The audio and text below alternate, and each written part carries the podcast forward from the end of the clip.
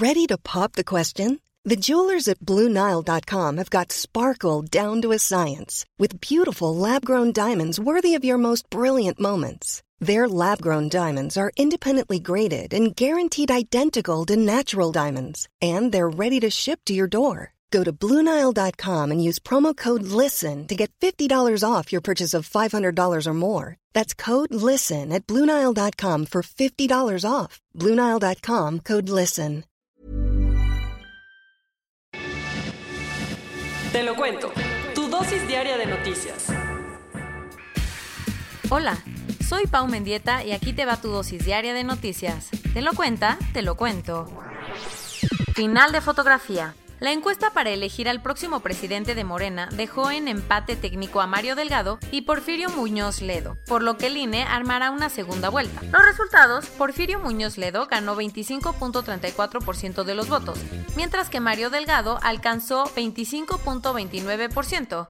Como la diferencia es de solo dos votos, de 4.783 personas encuestadas, el 0.05%, el INE dijo que todo se tendrá que resolver en una segunda vuelta que aún no tiene fecha. ¿Y cómo reaccionó todo el mundo? Mario Delgado dijo que el proceso había sido perfecto, así que aceptará la decisión y esperará la nueva encuesta. Pero eso sí, acusó a Porfirio de utilizar a Morena para quitar a AMLO del poder. Obvio, Muñoz Ledo se enojó con Delgado y dijo que esas declaraciones eran graves y estúpidas. Además, aseguró que los resultados están truqueados y se declaró el presidente legítimo del partido.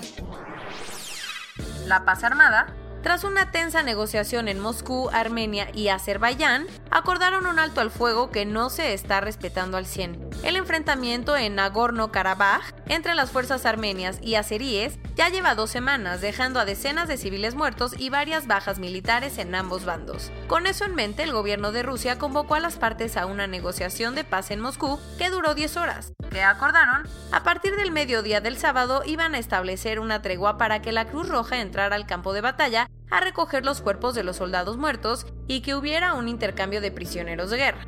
Sin embargo, nunca se comprometieron en cómo se haría ese alto al fuego, así que hubo bastantes consecuencias. Como cuáles, ambos bandos se acusan de violar la tregua y en la madrugada del domingo hubo al menos siete bombardeos en Stepanakert, la capital de Nagorno-Karabaj.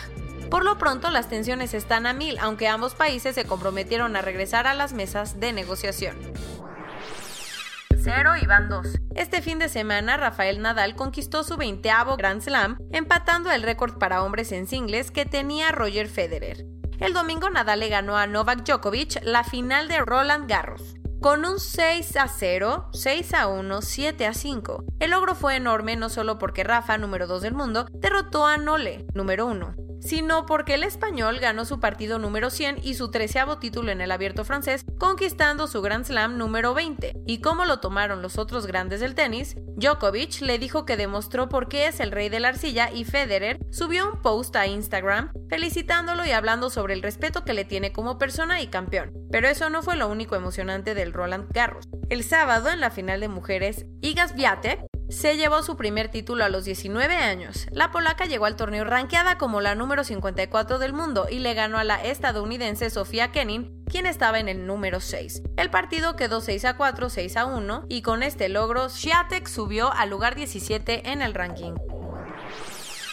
Padres de niños con cáncer llevan meses denunciando el desabasto de medicamentos para tratar la enfermedad de sus hijos y el sábado la Comisión Federal de Protección contra el Riesgo Sanitario, COFEPRIS, reconoció que las cosas se podrían complicar más. ¿Qué pasó? Resulta que casi 38 mil piezas de medicamentos oncológicos fueron robadas de los almacenes de la empresa Novag Infancia, los responsables de su distribución. Se trata de ocho tipos de medicinas fabricadas por el laboratorio Chemex SA, así que Cofepris emitió una alerta sanitaria para que no se vendan en el mercado negro. Beatriz Gutiérrez Müller se lanzó al Vaticano el fin de semana para entregarle al Papa Francisco una carta escrita por AMLO, que decía, le pedía que a nombre de la Iglesia Católica ofreciera disculpas por la conquista, además de pedir prestados tres códices aztecas durante un año para exhibirlos en 2021. Y no creas que el tema de la conquista quedó ahí, porque el gobierno de la Ciudad de México retiró la escultura de Cristóbal Colón de Paseo de la Reforma para restaurarla, luego de que muchos colectivos dijeran que la iban a tirar hoy. Los que están preparados para irse al infinito y más allá son México y Argentina.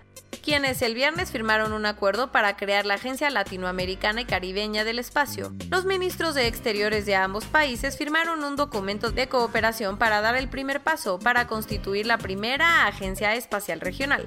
Los países latinoamericanos que quieran ser parte del proyecto solo se tienen que adherir en las próximas reuniones para que ayuden con sus conocimientos y experiencias, con la idea de que pronto pueda estar funcionando la agencia. Para cerrar con broche de oro la temporada de entrega de premios, el Comité Noruego anunció que el Programa Mundial de Alimentos será reconocido como el Premio Nobel de la Paz 2020 según la presidenta del jurado, la necesidad de la cooperación multilateral y la solidaridad internacional es más necesaria que nunca. Por eso, la Agencia de Naciones Unidas, que realiza esfuerzos en todo el mundo para mejorar la cadena de suministros de comida y evitar que la gente de las zonas más pobres o conflictivas del planeta sufran de hambruna, era la mejor candidata. Corona News Global. En el mundo. A nivel global, ya hay más de 37.378.000 casos. Y hasta ayer en la noche al menos 1.075.000 personas habían muerto. Y en México, 817.503 personas se han enfermado de COVID-19 y desafortunadamente 83.781 han muerto.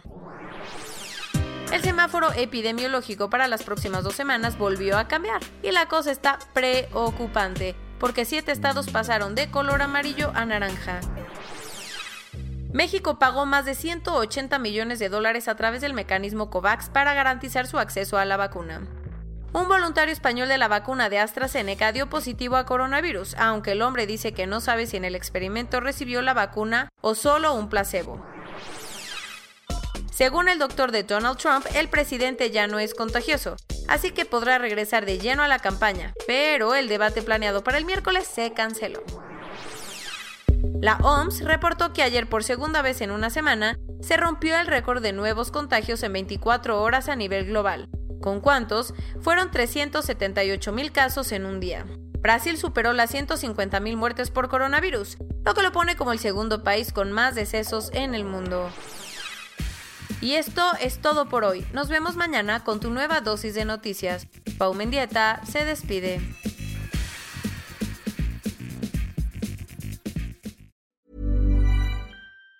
Even on a budget, quality is non-negotiable. That's why Quince is the place to score high-end essentials at 50 to 80% less than similar brands. Get your hands on buttery soft cashmere sweaters from just 60 bucks, Italian leather jackets, and so much more. And the best part about Quince, they exclusively partner with factories committed to safe, ethical and responsible manufacturing. Elevate your style without the elevated price tag with Quince. Go to quince.com/upgrade for free shipping and 365-day returns.